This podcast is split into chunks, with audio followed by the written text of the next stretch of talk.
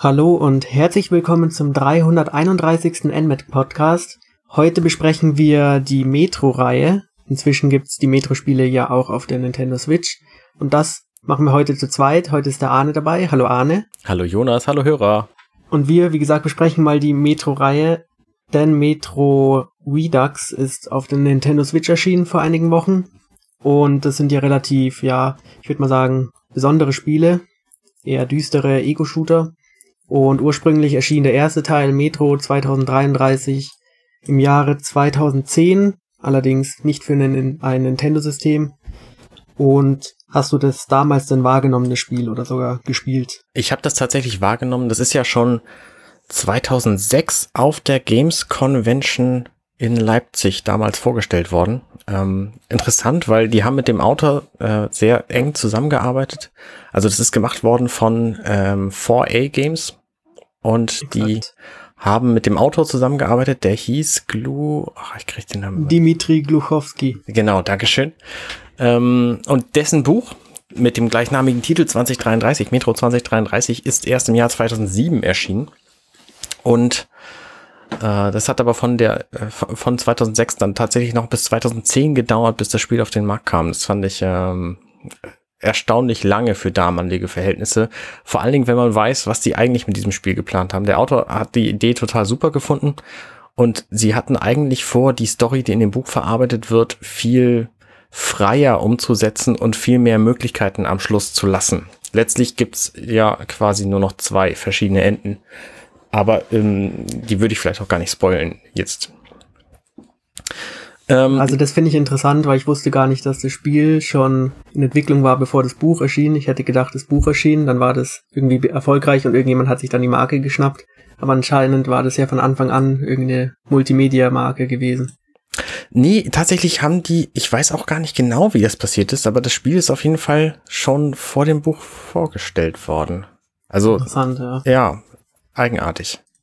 Das Buch ist ja auch ein eher dystrophischer, ich denke mal so ein bisschen Horror-Thriller. Mhm. Ähm, ich habe es leider nicht gelesen. Ich kenne Leute, die sagen, es ist relativ gut für sein Genre, aber andere sagen, es soll eher ja nicht so toll sein. Ja, nee, das Buch habe ich tatsächlich auch nicht gelesen. Also was das Buch halt und das Spiel gemeinsam haben, es gibt halt verschiedene Fraktionen in diesem Spiel und die werden alle, also das gesamte Spiel ist relativ linear über seine gesamte Dauer hinweg. Also auch die Level sind, sind schon sehr schlauchig. Äh, das ist natürlich auch so ein bisschen Kind seiner Zeit, weil damals die Rechner noch nicht so mächtig waren und so. Aber auch die Geschichte erforderte das halt so ein bisschen, weil die, die Fraktionen alle in der richtigen Reihenfolge vorgestellt werden müssen, damit sie funktionieren. Und das ist ein, ja, deswegen war halt die Umsetzung nicht mehr so frei, wie sie es eigentlich geplant hatten. Aber ne, bei, welchem, bei welcher Spieleentwicklung gibt's das nicht, dass eigentlich mehr geplant war, als dann letztlich drin war? Aber vielleicht erzähle ich einfach mal, was es ist. Denn das trifft ja auf die Spiele der Metro-Reihe insgesamt zu. Es ist im Grunde ein linearer Ego-Shooter, der versucht, auf möglichst Bildschirmeinblendungen zu verzichten und alles über Elemente zu machen, die man sowieso in der Welt findet. Also beispielsweise, wenn du einen Kompass hast, dann hält halt der Hauptdarsteller Artyom diesen Kompass in die, in die, ähm, in sein Blickfeld und dann siehst du das so in der, in der Bildschirmecke. Und ähm, das macht das ganze Spiel sehr immersiv und sehr, sehr stimmungsvoll, weil es halt ähm, wenig wie so ein Computerspiel sich gibt, sag ich mal, auch wenn es das natürlich von vorne bis hinten ist. Und das ganze Spiel ähm, spielt in der U-Bahn von Moskau nach einem Atomkrieg und einem sogenannten nuklearen Winter. Also quasi alle Leute müssen unter der Erde bleiben. In diesem Fall deswegen, weil auf der Erde nämlich, also auf der Oberfläche, Mutanten unterwegs sind und die machen halt den Bewohnern das Leben schwer. Unter Moskau, habe ich das gesagt? Ich denke schon, ja, in der Metro von Moskau. Genau. Ich weiß gar nicht, ob genauer erläutert wird, wer da wen angegriffen hat oder wieso da ein Krieg ausgelöst wurde.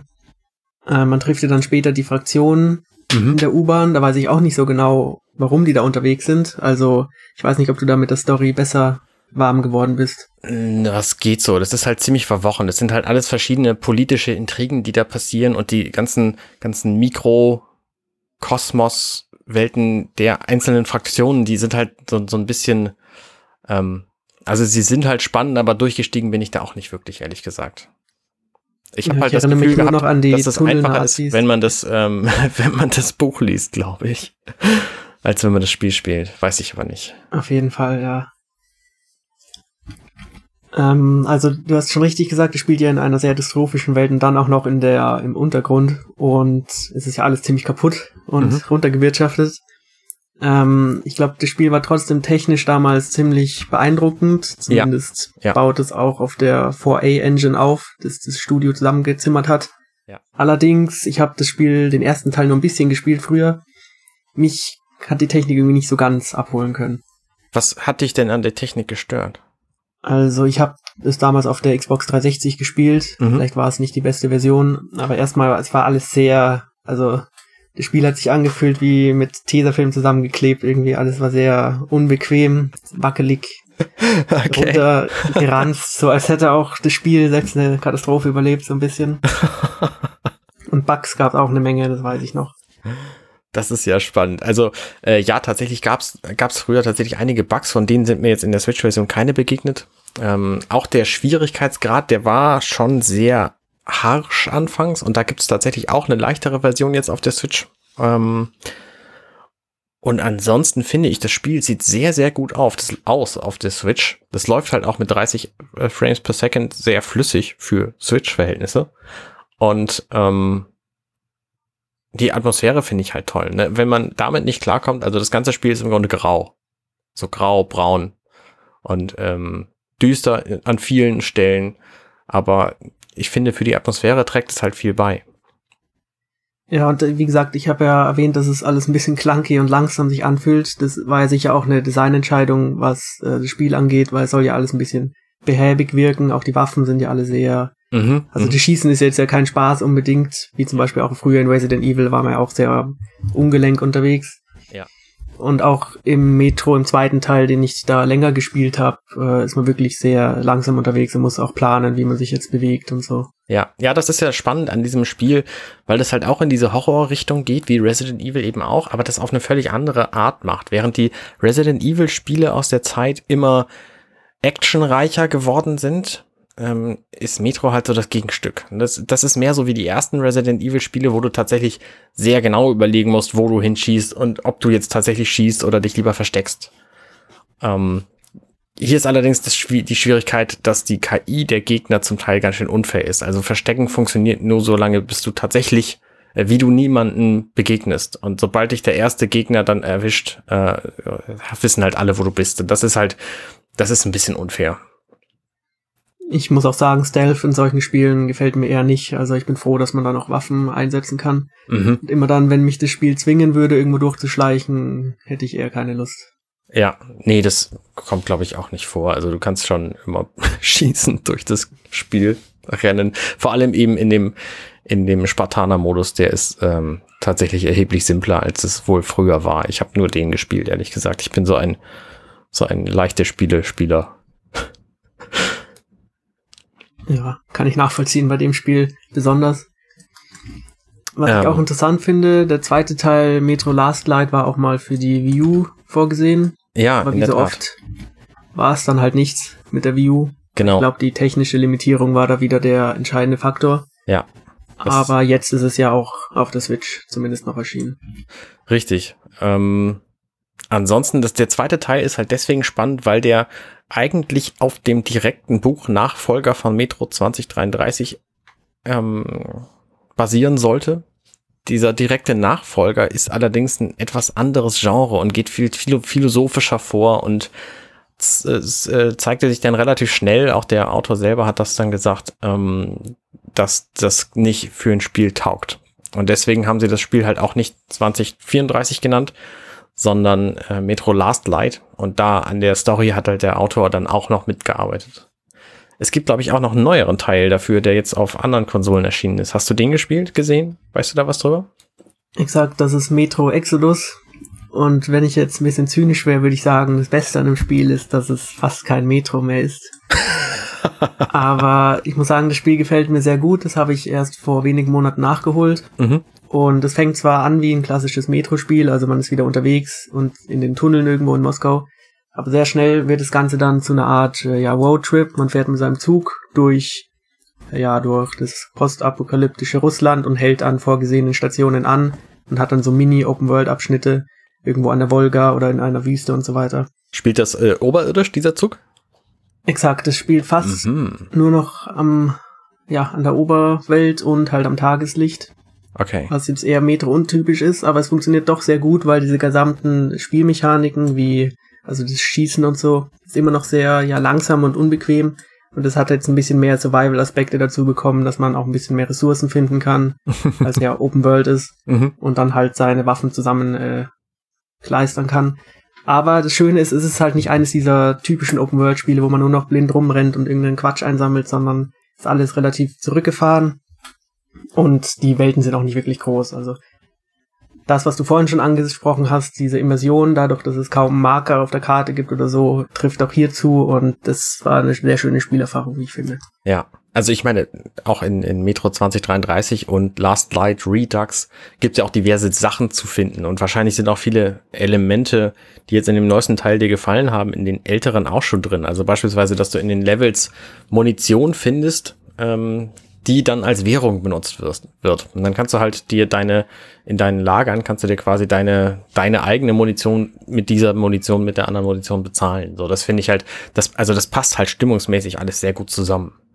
Da gibt's dann Macht für mich Sinn, allerdings, ja. einen, allerdings einen krassen Bruch, wenn man sich die Welten anguckt, weil diese Tunnel, die sind halt super linear und dann gibt's da keine Abzweigungen drin. Und das ist für mich so ein, ein wahnsinniger Quatsch. Und dann leben da Leute drin und du weißt genau, um von A nach B zu kommen, müssen die Leute an 4000 anderen Leuten vorbei, um, äh, um in diesem linearen Schlauch-Level-System irgendwie von A nach B zu kommen. Das ist halt auch, das ergibt halt für mich keinen Sinn. So, ne, das müsste irgendwie verzweigter sein und mehr, mehr, ja, wie auch immer. Also, diese Linearität in, in Shootern, die ist halt, die ist halt gewöhnungsbedürftig. Vor allen Dingen in heutigen Zeiten, wo es das ja nur noch sehr selten gibt.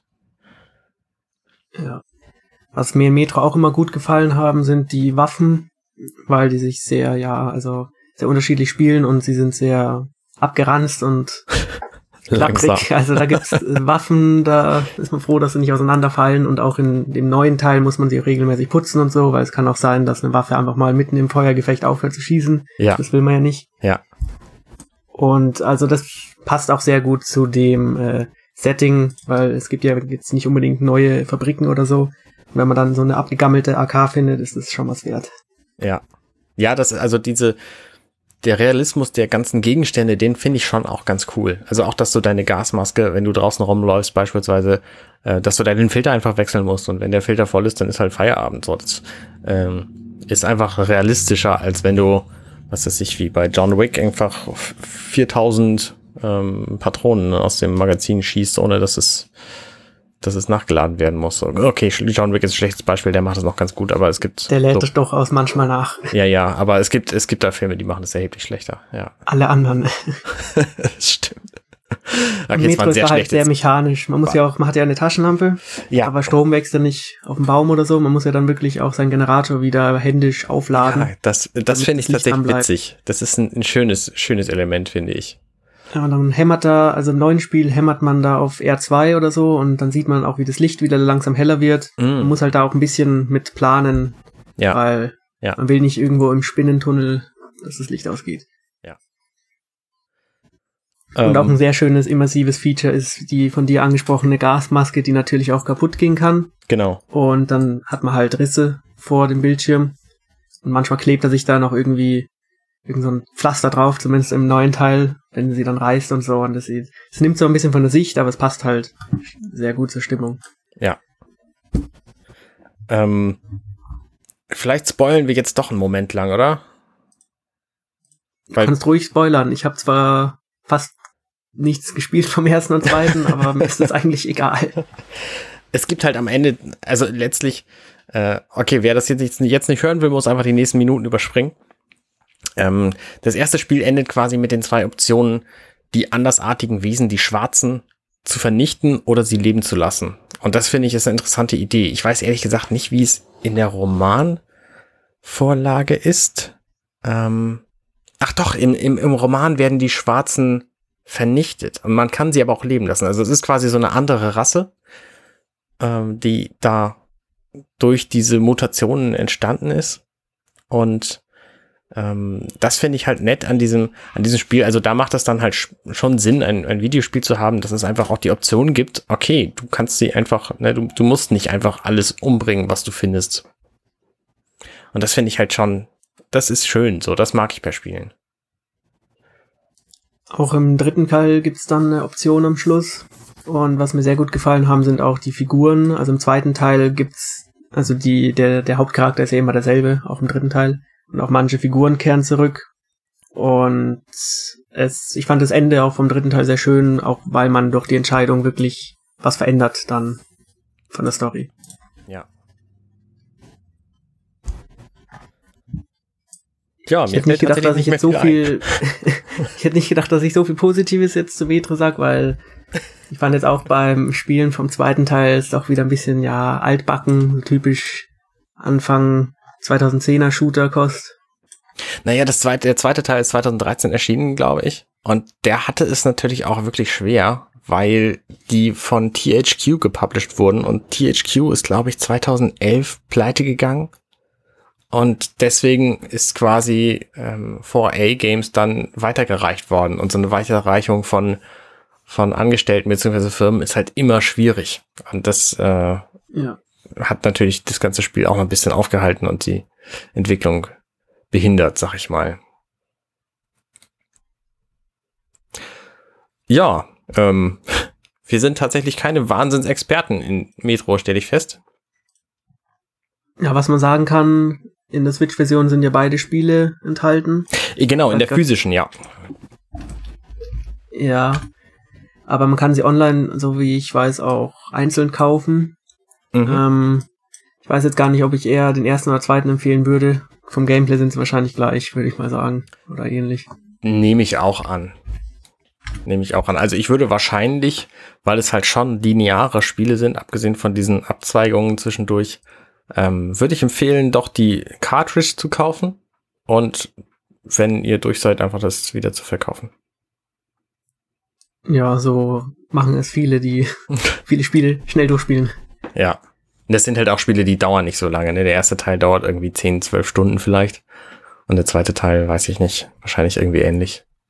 Gibt jetzt auch keinen Multiplayer oder so, zum Glück nicht. Äh, genau, richtig. Das war ja auch, ähm, damals äh, sind ja auch ganz viele Spiele irgendwie mit Multiplayern zugeballert worden. Wenn ich an Splinter Cell beispielsweise denke, ähm, ja. Oder. Da dachte man sich, jetzt muss unbedingt ein Multiplayer rein, damit die Leute es eben nicht gleich wieder verkaufen. Und es war halt, das, die waren immer Mist. Ich bin einfach keine Multiplayer und finde es, finde es voll blöde, ehrlich gesagt, diese Multiplayer-Geschichten in brauchbaren Singleplayer-Spielen. Und dafür finde ich die beiden Spiele jetzt ziemlich gut. Also, die haben halt einen, einen für sich genommen sinnvollen Singleplayer-Modus.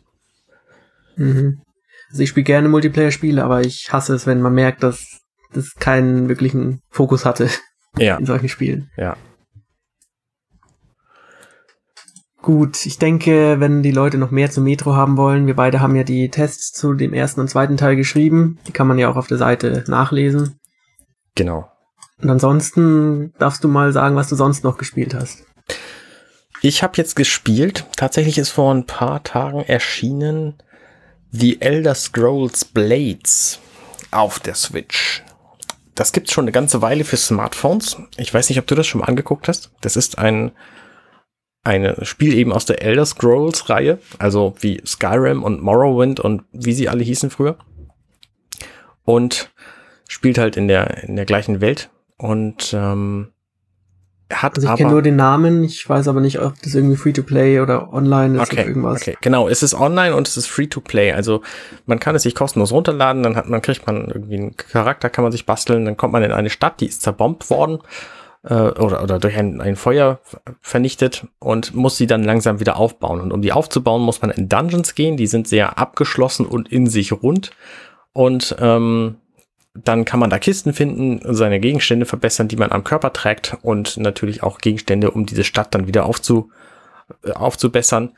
Und das ganze Spiel ähm, ist so ein bisschen wie Skyrim, nur in sehr, sehr kleinen Abschnitten und die Story ist halt erheblich flacher. Also ich habe das, ich habe jetzt insgesamt vielleicht ähm, so sieben, acht Stunden gespielt auf dem auf dem Handy angefangen mit der Beta damals und jetzt auf der Switch eben weitergespielt. Also die Sticksteuerung funktioniert schon erheblich besser als auf dem Handy das, weil dann fühlt es sich halt so ein bisschen an wie so ein Skyrim auch.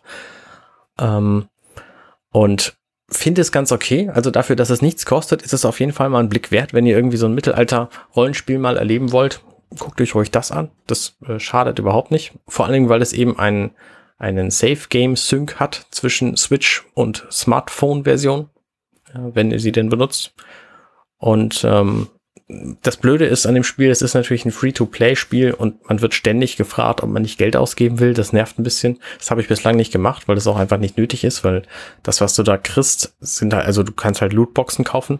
Das heißt, Truhen in verschiedenen ähm, Größen, Graden und die kosten dann halt, weiß ich nicht, 21 Euro so eine Truhe oder was, was völliger Quatsch ist. Also ne, nur dafür, dass du im Spiel ein bisschen besseres Gear hast, also ähm, Zeug hast, ist es einfach Quatsch, so, da, da, echt Geld für auszugeben. Ja. Und wenn ihr, wenn man sich vorstellt, dass man für den Preis von, sagen wir mal, zwei, maximal zweieinhalb Thronen ein vollwertiges äh, Elder Scrolls äh, 5 Skyrim kriegt, dann würde ich doch lieber zu einem Skyrim greifen, bevor ihr anfangt, da Geld zu investieren. Aber für eine für, eine, für einen Moment lang ist es ganz nett und für zwischendurch ist es auch ganz nett. Und das Witzige ist halt, dass es eben auch ähm, spielen kann, quasi wo man will, weil es eben gleichzeitig ähm, auf dem, also gleichzeitig natürlich nicht, aber weil es eben synkt mit dem Handy und dadurch ähm, kann man das halt auch in, was weiß ich, in der Bahn macht jetzt heutzutage keiner mehr, aber wenn ihr mal irgendwo seid, wo ihr die Switch nicht dabei habt, dann äh, könnt ihr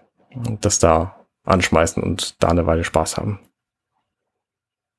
Würdest du sagen, dass man, also diese Sachen, die man kaufen kann, verbessern die auch das Gameplay oder nur kosmetisch? Nein, nein, auf gar keinen Fall. Also es ist nicht nur kosmetisch, sondern es ist halt, also du findest halt in den Dungeons normalerweise, was ist sich ein Schwert und das macht 46 Schaden. Und dann kaufst du dir so eine Kiste und da hast du halt eine Chance, ein, ein besseres, besseres äh, Schwert zu finden. Und dann findest du dann ein Schwert, das macht 91 Schaden. So. Und dann machst du halt mehr Schaden. Ähm, ja. Es ändert aber am Spiel eigentlich nichts. Und deswegen ist es für mich auch so sinnlos, da Geld auszugeben. Gerade so Dinge, die so einmal irgendwie so, eine, so einen Verbesserungsschub bringen. Das sind normalerweise Spiele, die ich nicht mal mit der Kneifzange anfasse. Aber ich eigentlich auch nicht. Aber mich hat halt jetzt gereizt, dass es eben ein Elder Scrolls Spiel ist und ne, die ganze ganze Mythologie und so, die findet sich da halt schon wieder. Aber wenn man das tatsächlich länger betreibt, also bevor ich da noch, noch vier Stunden reinstecke, ähm, mache ich doch wieder lieber äh, Skyrim nochmal an und spiele das weiter. Und habe ich das richtig verstanden, dass man Geld ausgibt für etwas, wo man noch nicht weiß, was man dann bekommt? Also für eine Lootbox nur? Genau so sieht's aus. Also man weiß, in welchem Seltenheitsgrad die Kiste, die man dann kauft, Dinge enthält. Aber was da drin ist, keine Ahnung. Und das äh, ergibt einfach gar keinen Sinn. Vor allen Dingen das, das Nervigste an so einem Spiel wie diesem ist halt, dass du beispielsweise, wenn du dir denn irgendwann in deiner Stadt mal eine Schmiede gekauft hast, gebaut hast, dann kannst du mit dem Schmied reden und dann kannst du dir da Waffen verbessern lassen oder reparieren lassen oder so. Reparieren geht sofort, da zahlst du dann dein Geld für die Reparatur und dann sind deine Sachen wieder heil, kannst den nächsten Dungeon. Wenn du aber beispielsweise dein Schwert verbessern lassen willst, dann brauchst du da die richtigen Ressourcen für und das kostet einfach Zeit. Das heißt, du sagst dem Schmied hier, mach mal, und dann sagt er, ja, alles klar, komm in einer Viertelstunde wieder. Und dann hast du halt eine Viertelstunde echt Zeit, nichts zu tun, weil dann ist ja dein Schwert währenddessen weg. So, das ist einfach, ne, das ist äh, für, das ist halt so ein typisches äh, Handy-Game, Free-to-Play-Gehabe. Ja. Und das ist der Teil, der mir auch gar nicht gefällt. Also nur für Leute, die wirklich gar kein Geld ausgeben wollen und genug Zeit haben und so, für die ist es halt ziemlich cool. Und eben, um auf den Geschmack zu kommen, äh, tatsächlich ein Skyrim oder ein Witcher, Witcher sich zu kaufen. Ja, da würde ich gleich mal einhaken, weil ich habe auch ein Spiel, das umsonst ist, die letzte Zeit sehr viel gespielt. Hm. Auch ein Spiel, was ich eher nicht spielen würde, und zwar Call of Duty Warzone, okay. Battle Royale Spiel. Und ja, ich bin auch nur reingekommen, weil ein Kumpel hat gesagt, ich soll es halt mal ausprobieren und so. Und ich dachte, ja, Battle Royale bin ich eigentlich gefühlt schon zu alt für. Aber es ist halt doch ein sehr kompetent gemachter Call of Duty Battle Royale Modus. Er macht wieder sofort Spaß und auch wenn man hier auch Geld ausgeben kann, merkt man schon, dass das Spiel schon darauf ausgelegt ist, dass man halt auch so sehr weit kommt. Also wer nicht weiß, was Battle Royale ist, man fällt halt mit 150 Spielern auf eine große Karte und das letzte Team, das überlebt hat, sozusagen gewonnen. Ja. Und auch hier gibt's Lootboxen in der Welt, die man halt aufmacht und dann ist halt eine gute Waffe drin oder nicht. Und das Schöne an Call of Duty ist halt, man kommt halt sehr schnell rein. Die Waffen fühlen sich äh, ja Power sehr stark an und man kann auch Geld ausgeben, aber trotzdem, es macht einfach sehr viel Spaß. Es ist leider wieder ein bisschen süchtig. okay, da, aber nicht auf der Switch. Da habe ich ja tatsächlich ganz andere Süchte. Also ich habe jetzt auch wieder angefangen, ein Spiel zu spielen, was es, was es in dieser Form schon vor 30 Jahren gab, nämlich Dr. Mario. Das okay. gibt's ja auf der Switch. Ich habe dafür diese NES-Controller gekauft, diese Funk-NES-Controller. Und spiele das immer mit meiner Frau. Und das macht tatsächlich ziemlich süchtig, weil da kannst du Stunden verbringen. Und das, das Nette an diesem Spiel ist, man kann sich zwar gegenseitig so ein bisschen ärgern, aber es ist nie wirklich frustrierend. Und das kriegen erstaunlich viele modernere Spiele nicht so hin. Also wenn du beispielsweise so ein Overcooked spielst, da ist es, da musst du dich schon echt gut absprechen mit dem, mit deinem Spielpartner sehr gut verstehen, damit es einigermaßen funktioniert und nicht sofort frustig wird, weil du deinem Spielpartner irgendwie einen Vorwurf macht, er hätte was falsch gemacht, so. Und das ist halt bei Dr. Mario anders. Da kämpfst du halt genau direkt gegeneinander und, ähm, immer wenn ich eine, eine doppelte Reihe abbaue, so, dann gibt's halt äh, beim Spielpartner fallen dann halt einzelne Steinchen von der Decke. Und die können dann halt mal positiv sein, aber sie können halt auch echt gemein sein. Nur für die Gemeinheit bin ich dann halt nicht verantwortlich, weil ich habe halt nur den Zufall ausgelöst. So. Und das ist halt das Nette an diesem Spiel. Deswegen, also wenn ihr, ähm, das macht auch alleine extrem viel Spaß, wenn ihr einfach eine Switch habt und den Online-Kram ähm, bezahlt, dann schmeißt doch mal die NES-App an und spielt einfach mal ein paar Stunden Dr. Mario, dann wisst ihr, wovon ich rede. Ja, vielleicht mache ich das auch mal, weil ich muss gestehen, ich habe noch nie Dr. Mario gespielt. Das ist, das ist halt ein ziemlich simples Spielprinzip. Du hast nur drei Farben und du hast, ähm, du schmeißt immer Pillen, also zweifarbige Elemente. Die beiden Farben können auch gleich sein und du kannst sie drehen, einfach links, rechts ähm, und eben, äh, also du kannst sie in, in vier Richtungen drehen. Und dann musst du immer, oh, jetzt rede ich gleich Quatsch, in vier in eine Reihe bringen. So. Und wenn du die vier in eine Reihe gebracht hast, dann verschwinden sie. Und der Sinn ist halt, dass du die Viren, die am Anfang auf deinem Bildschirm sind, ähm, quasi besiegst mit den Pillen. Das ist vielleicht äh, pharmazeutisch äh, wertvoll, aber so aus, aus Drogensicht nicht so geil, ständig Pillen reinzuschmeißen und dann geht, geht, wird irgendwann alles gut. Aber das Spielprinzip ist halt simpel erklärt und schnell verstanden und es ist halt trotzdem schwierig genug, um auch für Stunden Spaß zu machen. So ein bisschen wie bei Tetris. Also, das. Ähm, genau, wollte ich gerade sagen, klingt wie Tetris, nur ein anders. Genau, es ist nicht so kompliziert wie Tetris tatsächlich. Okay. Ich muss ja auch sagen, seit erst seit letztem Jahr habe ich verstanden, wie man Tetris richtig spielt. Also diese Art von Spiele bin ich jetzt nicht so mit vertraut. Okay, ich habe jetzt tatsächlich auch Tetris gespielt am Wochenende, weil da nämlich ein Oh, schöne Überleitungsmöglichkeit. Ähm, weil es da wieder so ein Event gab, wo man ein, ein Theme kriegt für Tetris 99. Und das habe ich gemacht und habe diese Theme gekriegt. Und das Theme ist Animal Crossing. Und da kommen wir vielleicht zum nächsten Thema, weil Animal Crossing spiele ich nämlich überhaupt nicht mehr. Ich weiß nicht, wie es dir geht, ob du das je gespielt hast. Haben wir da schon mal darüber gesprochen? Also ich habe noch nie in meinem Leben Animal Crossing gespielt und ich habe den ganzen Leuten jetzt schön zugeschaut, wie sie alle über Animal Crossing reden. Okay. Ich hab's überlegt, aber im Endeffekt dann doch nicht. Und du hast wohl auch schon aufgegeben. Genau, ich habe aufgegeben. Ich habe das jetzt eine Woche nicht gespielt und habe das überhaupt nicht gemerkt. So, und das hat halt vorher relativ viel meiner Zeit eingenommen. Ich habe das 115 Stunden, sagt meine Switch, gespielt und habe einfach aufgehört jetzt. Es gibt einfach nichts Spannendes mehr zu erleben. Und ähm, jetzt habe ich überlegt, dachte, weil du bist schweißgebadet in der Nacht aufgewacht und hast gemerkt, du hast was vergessen. Nee, überhaupt nicht, überhaupt nicht. Das ist halt, äh, es ist halt jetzt einfach vorbei. Also, ne, das, ich könnte jetzt irgendwie das Museum noch vervollständigen und die Tiere alle einsammeln, die ich da finde, aber da gibt's halt auch jeden Monat nur neue. Und der Rest ist irgendwie, irgendwie langweilig. Und ich habe tatsächlich überlegt, ob ich nicht neu anfangen soll, meine Insel total löschen, nochmal von vorne beginnen, weil der Anfang war nämlich tatsächlich nett. Da gibt's halt auch ein bisschen Geschichte und man kümmert sich um so einfache Sachen. Und inzwischen könnte ich halt rumrennen und meine ganze Insel terraformen.